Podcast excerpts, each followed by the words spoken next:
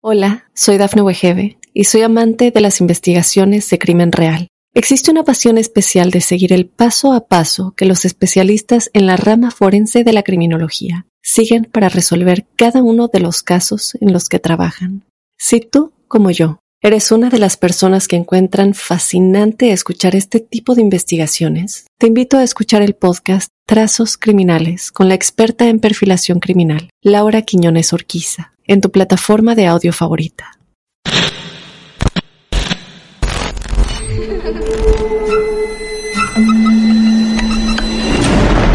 Los seres vacíos nos observan.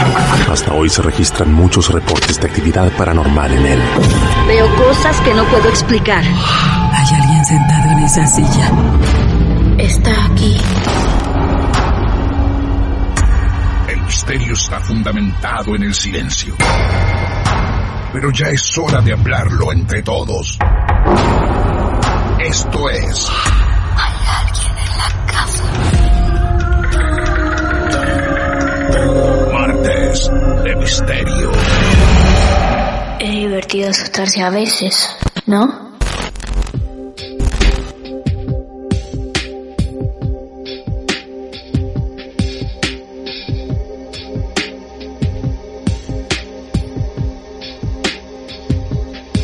Amigos, amigas, muy, pero muy buenas noches. Sé que muchas veces les dije bienvenidos a un capítulo especial de Martes de Misterio. Bueno, créanme, este volverá a serlo. Vamos a recibir a la protagonista con más años de experiencia de todos los que han relatado su caso real. Graciela tiene 84 años y va a venir acá a contarnos una historia de amor fascinante. Créanme, siéntense tranquilos y tranquilas a escuchar los relatos de una abuela que te va a llevar por distintas vidas. Y presten atención, ¿eh? Porque vamos a arrancar con una historia de ella tan particular y vamos a terminar en otra. Ya se van a enterar de qué se trata. Graciela nos descubrió en la radio y nos dijo que tenía su gran historia de vidas para contar. Graciela, buenas noches. Bienvenida a Martes de Misterio. ¿Cómo te va, Graciela? ¿Bien? Bien, Martín. Bueno. La verdad que bien. Qué contentos estamos que hayas elegido nuestro espacio para, para contar tu historia. Vos naciste en Tres Arroyos, me decías, pero te viniste a vivir a Mar del Plata, ¿no? A los 20 por ahí. Sí, a esa edad vinimos a Mar del Plata con mi familia, me enamoré de Mar del Plata y nos quedamos acá. Qué bueno, qué hermoso. Bueno, Sí. Graciela, sentite cómoda, vamos a llevar adelante una charla, vas a contar hasta donde vos quieras y todo lo que quieras. Y lo que siempre le preguntamos a cada participante o protagonista de nuestros encuentros es, tu historia más o menos arranca cuando tenías qué edad. Diez años aproximadamente que yo recuerdo de tanta información que he tenido, ¿no? Bueno, muy bien, arranquemos desde donde vos quieras. Este cuento lo empezás a narrar vos. A ver, Bueno, Martín, mira, este, me han pasado cosas maravillosas. sí. Entre ellas crecí con una madre que era vidente, Ah, y tenía una mediunidad eh, extraordinaria que nunca en mi vida creo conocer otro igual. qué bárbaro, qué lindo eso. ¿Cómo se llamaba tu mamá? Ana Elena Sirio, ¿Y qué recordás desde esos 10 años más o menos? y que mi madre fue lo máximo para mí, fue mi mejor amiga, mi, mi todo fue mamá Claro. para mí. Claro, exacto. Y muri- murió muy joven. Bueno, eh, el hecho es que ella tenía ese don especial que era la mediunidad, o sea, ser el medio del mundo espiritual entre el mundo material.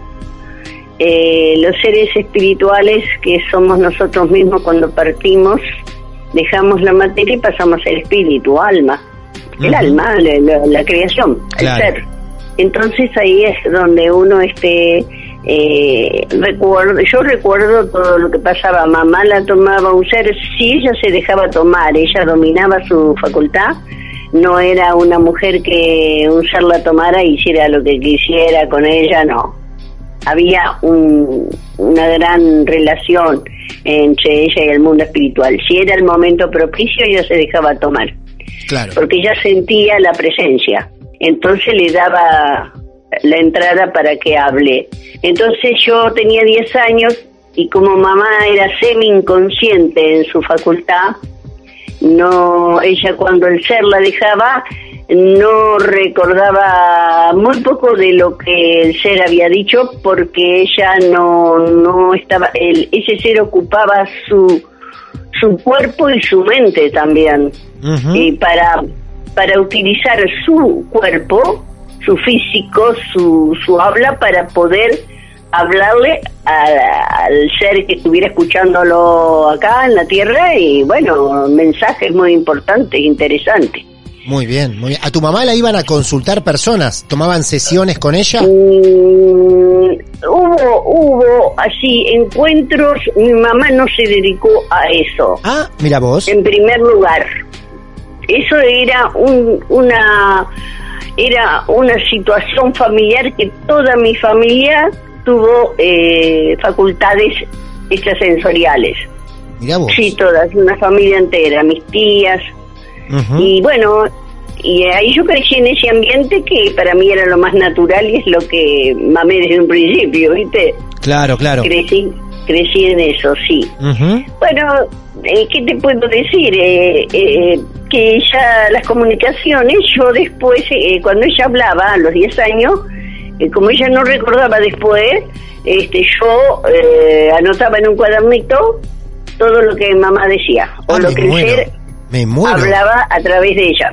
A ver. Lo anotaba en un cuaderno y después se lo leía a mamá Sí. para que ella supiera de, de qué se trataba.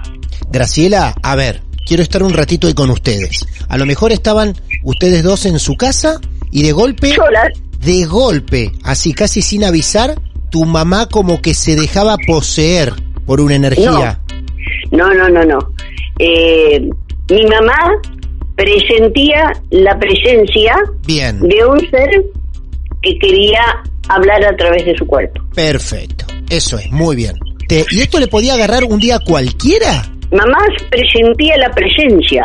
Esa sí. facultad tenía, era de, de transporte. Mi mamá Sí. se iba a donde ella quería, viajaba eh, y cerrando los ojos nomás. Claro. Bien. Describía lugares. Mirá, te voy a pedir algo para que vos nos ayudes a imaginar ese momento. Ese momento Sí. en el que tu mamá tenía contacto y vos ibas tomando nota. Representame si podés con lo que recuerdes un día como esos. Perfectamente, como si fuera hoy lo recuerdo. A ver, Tengo 84 años, pero gracias a Dios mi cerebro está eh, en condiciones de razonamiento perfecto. y se te nota, y está muy bien. Recuerdo que mamá decía, mira, tengo una aproximación, Ah, entonces yo le voy a dar entrada, me dijo mamá, me decía así cada vez, este, y yo agarraba el cuaderno. y vos con tus 10 añitos ibas con el cuadernito e ibas anotando lo que ella iba diciendo en medio de su Correcto, meditación. sí. Ajá, Había seres que querían comunicarse para decir algo a la familia sobre todas las cosas. Muchas veces han sido eh, una guía para aconsejar y todo. Nunca tuvimos una manifestación eh, espiritual que sea desagradable, Qué bien. eh, violenta, Qué cosas suerte. que se cuentan, que tiran las cosas. Y eso. Claro. Muy No, bien. nunca, jamás. Que yo recuerde, ¿no? Bien, qué curioso lo que me decís, que mamá no se acordaba lo que ella iba diciendo, por eso vos tomabas nota. Ella sale del trance y no se acordaba lo que dijo. Ah, En parte no. Bien. Eh, Era medio borroso porque ella había prestado su cuerpo, su ser, Ujú. para que lo use el, el- el ser espiritual. Claro, eso es, eso el, es. el que hablaba Sí. era un ser que vivió en la tierra, pero ya había partido para el más allá, por eso hablamos de la reencarnación. Eso es. Graciela, ¿qué Sí. apuntes, qué tipo de apuntes tomabas? ¿Tenés alguna frase que recuerdes aproximada para saber qué mensajes venían desde el más allá? O mensajes eh, en el orden de, de la mediunidad, de que servir de intermediario, o en el orden de, de facultad de, de- no de mediunidad, sino de ver. Ajá. Mamá cerraba los ojos y veía una película. Vos le preguntabas algo a mi mamá y ella te agarraba la mano cerraba los ojos y a veces se ponía un pañuelito negro en los ojos para ver más oscurito y ahí miraba como si fuera una película contestando a lo que vos le estabas preguntando. Así una muchacha amiga una vez, el novio se había ido, no sabía dónde, se habían enojado porque no lo querían la madre, la hermana, y se fue el muchacho y ni la chica esta sabía dónde estaba. Y entonces vino de Tres Arroyos a Mar del Plata a ver la mamá, porque eran amigas, y dice, haceme una evidencia, a ver si puedo dar con él. Y bueno, mamá era de transporte. Cerraba los ojos y fue hasta el lugar donde él estaba. Por favor. De transporte, sí, es maravilloso. Yo nunca, nunca en mi vida escuché algo igual dentro de las sociedades. Mira, las sociedades eh, que son así espiritistas, eh, yo no quiero desacreditar a los demás, ¿sabes? Pero yo he tenido la posibilidad de ir a muchos, a muchas sociedades y no he encontrado lo que yo buscaba, que era aprender más de lo que yo sabía. Sí, pero, pero Eh. Graciela, en tu casa tenías una maestra de esto. Mira, yo te, cuando te dije que mi mamá fue lo máximo para mí, fue mi mejor amiga, fue mi todo. Por eso soy una persona re feliz. Yo no lo puedo creer, pero he tenido, había una vida anterior mía también, querido. ¿Cómo, cómo, cómo es eso?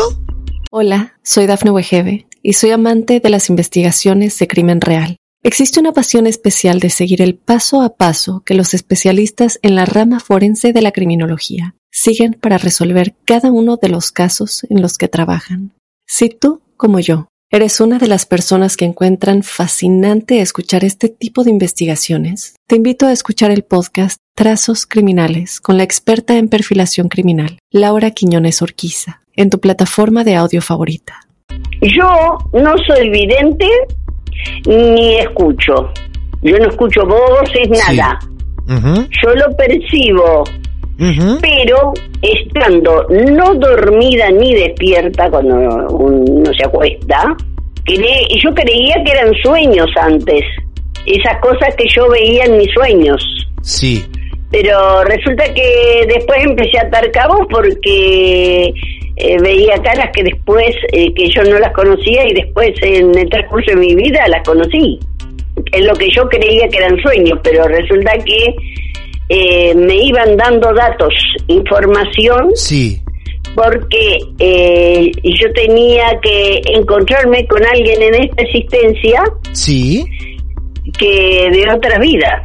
¿Vos me querés decir que en esas visiones que vos creías sueños, veías personas que no conocías y que con el tiempo las volvías a conocer? O, di- o digamos, no, con el la tiempo... vi, la vi muchos años antes, muchos años antes, pero resulta que así como se me daban esas cosas, se me borraban de la cabeza. Claro. Yo seguía mi vida de adolescente, eh, me gustaba el baile, me divertía, salía, mamá era muy compañera y era la época en que las madres sentadas en una silla y la hija bailando. Entonces, yo hice mi vida normal, totalmente normal, pero recién, a la edad más o menos de, que si yo te puedo decir, ya adulta totalmente, ya con, con hijos y todo, Sí. con mi suegra casada, con mi suegra, y todo ya conviviendo en la misma propiedad, este ahí fue donde un día se me aclaró todo el panorama. Se me era todo eso era información que se me iba dando a través de mi vida, porque había un fin, un final donde yo tenía que terminar algo muy importante. Bueno, a ver, aclaremos este punto entonces. A ver, ya muy adulta empezaste a darte cuenta de qué cosa. Mi suegra, A ver. yo me caso, Sí, a y mi suegra era una señora muy especial, Sí. de mal carácter, Ajá. celosa porque porque yo este em, parecía que le había robado el hijo porque era el, el menor el de la familia él Claro. era una familia numerosa Claro. y ella me tenía celos porque eh, a mi marido le decían el nene y resulta que bueno ay mira si tengo que contarte que mi mamá me vaticinó cómo era el hombre de mi destino y me lo describió a él detalle por detalle, hasta me dijo que tenía siempre un diario debajo del brazo. Ah, por favor, mirá los detalles que te dio. Me dio todos los datos para que yo lo pudiera identificar. Al hombre que era mi destino casarme. La gente no quiere pensar, porque no le interesa, pero ¿sabes qué pasa? Que a través de las, de las existencias, de la reencarnación, se va evolucionando. Todas las personas que van evolucionando a través de las existencias van dando un paso adelante en entender más y formarse fo- moralmente. Y, y, y vos decís, si yo viví antes, ¿por qué no me acuerdo? ¿No te acordás qué pasó la vida de antes? Porque has vivido millones de veces, miles y miles de existencias. Y sería muy traumático, por justicia divina, no nos permite recordar las existencias anteriores, porque no nos permitiría desarrollarnos libremente en esta. Mm, mirá vos, mirá vos, qué buen Y concepto, ¿eh? te estoy hablando de, de la mitad de lo que sé y de lo que he comprobado, Claro. pero no nos va a alcanzar el tiempo, querido Martín. Estás hablando de una clara existencia de lo que muchos hacen consultas y, y creen en lo que son las vidas pasadas. Estamos con vos en esta historia encantadora donde nos presentaste mucho a tu mamá, nos dijiste que de pequeña viviste y fuiste testigo de todo lo que te enseñó tu mamá. Y bueno, te llevo a una existencia anterior. En uno de esos sueños yo sueño que soy varón, que soy hombre, Sí. vestido de soldado, muchacho joven, Ajá. con la ropa camuflada, yo me veía la ropa, pero siempre en ese estado de, ya te digo, ni dormido ni despierto, un estado medio. Y resulta que eh, yo a veces me despertaba y no me acordaba. Tenía que anotar algo, algún dato para poderlo ir recordando. Claro. Entonces eh, eh, era soldado y estaba en una guerra antigua porque los cañones andaban bombardeando los aviones, bombardeando los cañones, tirando entre el barro y estaba yo en un refugio, bajo tierra estaba, en un refugio. Y en ese refugio estaba ahí otra persona que era un viejito que estaba ahí tocando la armónica y había una chica joven, aldeana, con polleras largas, el viejito tocaba la armónica y, y yo con la chica me sentía atraído por ella y, y bailamos unos pasos eh, y la chica se enamora de mí. Ella, mm, yo le prometo volver, yo no era de ese lugar. Ajá. Y le prometo a ella que cuando terminara la guerra, esa situación, yo iba a volver a ese lugar a encontrarme con ella. Le prometí y ella se murió esperándome. Porque eh, yo no cumplí, no fui más. Pero no fui porque no quise ir. Fue una elección mía no ir y no fui, iba. Me olvidé, lo que sea. Cosa de, de, de muchacho. Entonces, en otro sueño me hacen ver a mí como yo, Graciela, con mi mamá, Ana, se llamaba mi mamá, al lado, me iban a mostrar algo, en un salón muy grande, no sabíamos que nos iban a mostrar, pero eso era para demostrarme que era ahora, porque estaba con mamá. Entonces, yo, Graciela, era en esta existencia. Era en esta vida, claro. Sí. Entonces me muestran una viejita que se asoma por una puertita, se abre una puertita y una viejita que se asoma toda así jorobadita, eh, que ya con una especie de, como te digo, de, de, joroba, va, eh, caída así de, de espalda así, encorvada, esa es la palabra. Y bueno, y, y me mira, me mira donde estoy yo y como diciendo, ¿y esta quién es? Y se metió adentro de esa puerta otra vez. Y una voz que me dice, ¿la ves? Todavía te está esperando. ¡Wow!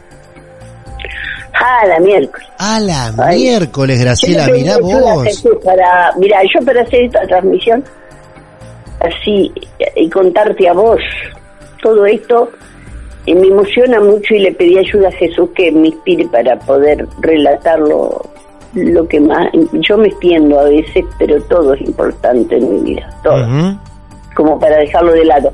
Pero a mí me sirvió de mucho. entonces eso que me acabas de contar lo tomamos no como sueños, sino como visiones que vos tenías en una especie de trance o algo parecido a un sueño. Mientras dormía, yo creía que eran sueños, porque Claro. así como me los daban, se me iban de la cabeza también, ¿eh? Claro, es- ¿y vos cómo, cómo te acordás estos dos sueños? Primero siendo soldado y después viendo a esa viejita, ¿porque lo anotaste? Hola, soy Dafne Wegebe y soy amante de las investigaciones de crimen real. Existe una pasión especial de seguir el paso a paso que los especialistas en la rama forense de la criminología siguen para resolver cada uno de los casos en los que trabajan. Si tú, como yo, eres una de las personas que encuentran fascinante escuchar este tipo de investigaciones, te invito a escuchar el podcast Trazos Criminales con la experta en perfilación criminal, Laura Quiñones Orquiza, en tu plataforma de audio favorita. No, todo estuvo en mi memoria y está en mi memoria. Por eso yo quiero manifestarlo porque no sé si voy a tener memoria siempre. No sé, yo ya tengo 80, y- tengo 84 años y, Claro. y no sé si voy a vivir muchos años más, aunque me han vaticinado que sí. Soy Bueno. sana, no tengo ninguna enfermedad. Muy bien, muy bien. Y yo, por ejemplo, siempre le preguntaba a mi mamá, yo salía con un muchacho, por ejemplo, y, y le decía, mamá, le agarraba la mano, mamá cerraba los ojos, y yo le preguntaba, ¿este es el hombre de mi destino? Siempre yo buscaba al hombre de mi destino, conocer al que era mi destino, llegar a conocer. Siempre me decía que no, mamá. Entonces un día vuelvo del trabajo y me dice, mamá, vi al hombre de tu destino. Ah, por Dios. Me lo describió de pie a cabeza. Exactamente. Todo se cumplió como ella me dijo, detalle por detalle.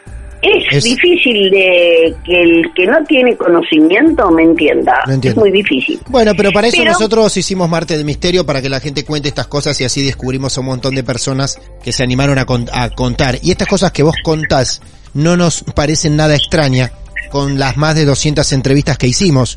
Es parte de lo que fuimos conociendo en nuestro mundo.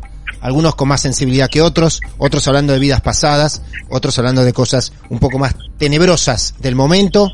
Un lugar donde la gente puede contar lo que vos estás haciendo, con total libertad. Yo quería comunicar Muy bien. dar a, a conocer estas cosas para Claro. que la gente escucha, le pierda temor a la muerte. La muerte no existe. Seguimos vivos y, y cada uno de nosotros no pierde su identidad Claro. como ser. Y te puedo contar, mira, todos los seres queridos míos que partieron, Sí. quienes son ahora, están de vuelta ¿Y vos cómo sabés eso? en mi familia. ¿Y vos cómo lo...? He lo- tenido pruebas tremendas. Ah, qué Eso de mi suegra, la viejita, esa que, que yo te hablaba, Sí. Esa viejita fue mi suegra. Mirá vos. ¿Qué pasa? Nunca, jamás hagan una promesa a nadie que no la puedan cumplir. Porque las promesas son de por vidas, no de por vida, ¿no? Sino por Hacemos varias... mucho daño Sí. con las promesas que no cumplimos. Claro. porque la persona a quien vos le prometés algo, por ahí para vos no tenía importancia, pero la otra persona esperó siempre esa esa promesa, el cumplimiento de esa promesa, porque le dio la importancia que, que uno no le dio. Claro. Claro. Y entonces eso eh, uno hace sufrir, en ahí hablo de las promesas eh, formales, ¿no? No de cualquier pavada. Y ese ser que esa chica que yo conocí en otra vida aldeana, como varón, esa chica, en esta existencia, mi suegra. ¿Qué? Es la viejita que yo vi, que En me mostraron, Claro. y yo no la conocía en el sueño que, que estaba con mamá yo y me mostraron, ¿la ves? ¿Todavía te está esperando? Sí, Cuando mi marido me llevó a conocer a su mamá, me dice, te voy a presentar a mi vieja, dice el marido todo romántico, a mi vieja. Eh, ella. Bueno, era la viejita del sueño. Por favor. Qué cosa. Y cuando loco. yo la vi, dije, oh, la viejita del sueño. Pero yo, viste, no era el momento que yo tenía que entender las cosas. Las cosas siguieron después que ella falleció. Ah, Yo renegaba porque las hijas, yo la cuidé a mi suegra, llegó a quererme con el alma y yo a ella, porque mi mamá murió joven y yo dije a mi marido, mira, yo voy a cuidar a tu mamá como si fuera la mía. ajá. Porque, pero ¿sabes qué? Todo ese amor por esa viejita, yo lo fui desarrollando a medida que la fui cuidando en su enfermedad, la levantaba en brazos como quien fuera un bebé y tenía un cuerpo pesado porque era de huesos grandotes y gruesos. Y, y la cambiaba de cama para poder eh, arreglar la cama de ella, ponerla en condiciones para volverla a acostar, pues estaba postrada. La cuidé, no tuvo ni una escara, viste, que se le hacen a los enfermos tanto estar en la cama. Bueno, estuvo un año y pico postrada. Y yo la cuidé. Me la quisieron llevar el, un hermano de mi marido. Dice, la voy a llevar a mamá porque usted no es la hija y a mí me corresponde. Yo le voy a decir algo. Yo no estoy pidiendo que se la lleven. Yo la quiero cuidar hasta el fin. Pero no, no, nunca se la llevó. Cuando la abuela se va al cementerio, en ese momento se me prendió una lamparita como de entendimiento. Pero después que la abuela murió, ahí recordé todo. Y que el motivo de mi existencia era venir para encontrarme con ella y cumplir con ella por todo lo que ella sufrió por mí Eso es. y poderle devolver con amor Claro. todo el sufrimiento de ella. Muy bien. Ella se apichonó tanto conmigo después, porque al principio no me quería la, la, la abuela. Y no, me tenía un poquito de bronca, celos. También si consideramos esa vida pasada, debería estar un poco enojada por esa no vuelta, ¿no? Del tiempo que te estuvo no, esperando, claro. ¿no? No, no, no. Ella sufrió horrores, pero Claro. ella era muy rara, muy introvertida, sí. Pero cuando empezó a caer su salud, eh, yo la llevaba a los mejores médicos. Si yo me compraba una ropita, le compraba otra a ella. Y vos la cuidaste hasta el final. Sí, todo eso que había ocurrido era de cuidarla porque le debía un favor. Eso es, claro. Nos acabás de regalar una maravillosa historia de amor de un soldado y de una mujer Sí. que lo esperó por el resto de sus vidas. Sí, es así. señor. Qué Te maravilloso. lo puedo asegurar con la mano, ya te digo, eh, mira, pongo las manos que Dios me castigue si yo miento. No miento, ¿no? ¿Esa chica en ese momento tenía un nombre, recordás? En la época del soldado. No, No, no, no, no, no, no. hombre, no, no. Yo la conocí circunstancialmente en ese refugio. Claro. Y, bueno, era una aldeana, una chica simple, humilde, que estaba ahí resguardada en épocas de, guerra y, muy cruel, que eh, sufrió mucho porque yo no volví. Por eso digo, nunca prometan nada que no puedan cumplir. Creo fuerte en las vidas pasadas. Me encanta cuando alguien nos trae una historia así. Una increíble historia de amor entre un soldado y una aldeana de otras vidas. Maravilloso. Sí, no te creas que yo te estoy contando cosas de la vida anterior, pero y en esta vida me conectaron nuevamente con ella para hacer las cosas por amor. Por amor. Porque si Así yo es. tenía conciencia de que tenía que pagarle una deuda, yo lo hubiera hecho para cumplir. Así Pero es. yo tenía que desarrollar un, un amor muy fuerte por ese ser para recompensarla espiritualmente de todo lo que la hice sufrir esperándome. Eso es lo que pasa. Muy bien. Bueno, te doy un abrazo muy grande, gracias por prestarme este tiempo. Por favor. Y bueno, será hasta la próxima. Yo siempre voy a estar esperando tu llamado. Claro que sí. Graciela, te queremos mucho. Te mandamos un beso enorme y gracias por esto que decidiste compartir con nosotros. Cuídate mucho. Un abrazo. Adiós, hasta y a luego. todas las personas que sientan cosas que no se las pueden explicar, tengan fe que todo tiene su explicación. Eso. Lindo consejo sobre el final. Te mando un beso. Cuídate mucho. Bueno, gracias, querido. Gracias Adiós. por todo. Adiós. Me hiciste vivir muy feliz. Gracias. Gracias a vos. Hasta luego. Adiós. Hasta luego. Historias de abuela. Les dije, siéntense a escuchar a la nona, como a veces le decimos. Eso es, una hermosa historia de amor de vidas pasadas. Qué increíble, ¿no? Cómo arrancamos la historia de Graciela y dónde terminamos. Entre un soldado y una aldeana, que en la actualidad se encontraron y él pagó su deuda de cuidarla para siempre. A los que les apasiona el tema de las vidas pasadas, bienvenidos, acá estamos. Somos Martes de Misterio y si vos también tenés tu caso real, aquí te vamos a escuchar. Mi nombre es Martín Echevarría. Encantados de habernos cruzado con la abuela Graciela. Nos despedimos hasta el próximo episodio. Esto es Martes de Misterio. Necesito ayuda. Basado en hechos reales. Hola, soy Dafne Wegebe y soy amante de las investigaciones de crimen real. Existe una pasión especial de seguir el paso a paso que los especialistas en la rama forense de la criminología siguen para resolver cada uno de los casos en los que trabajan.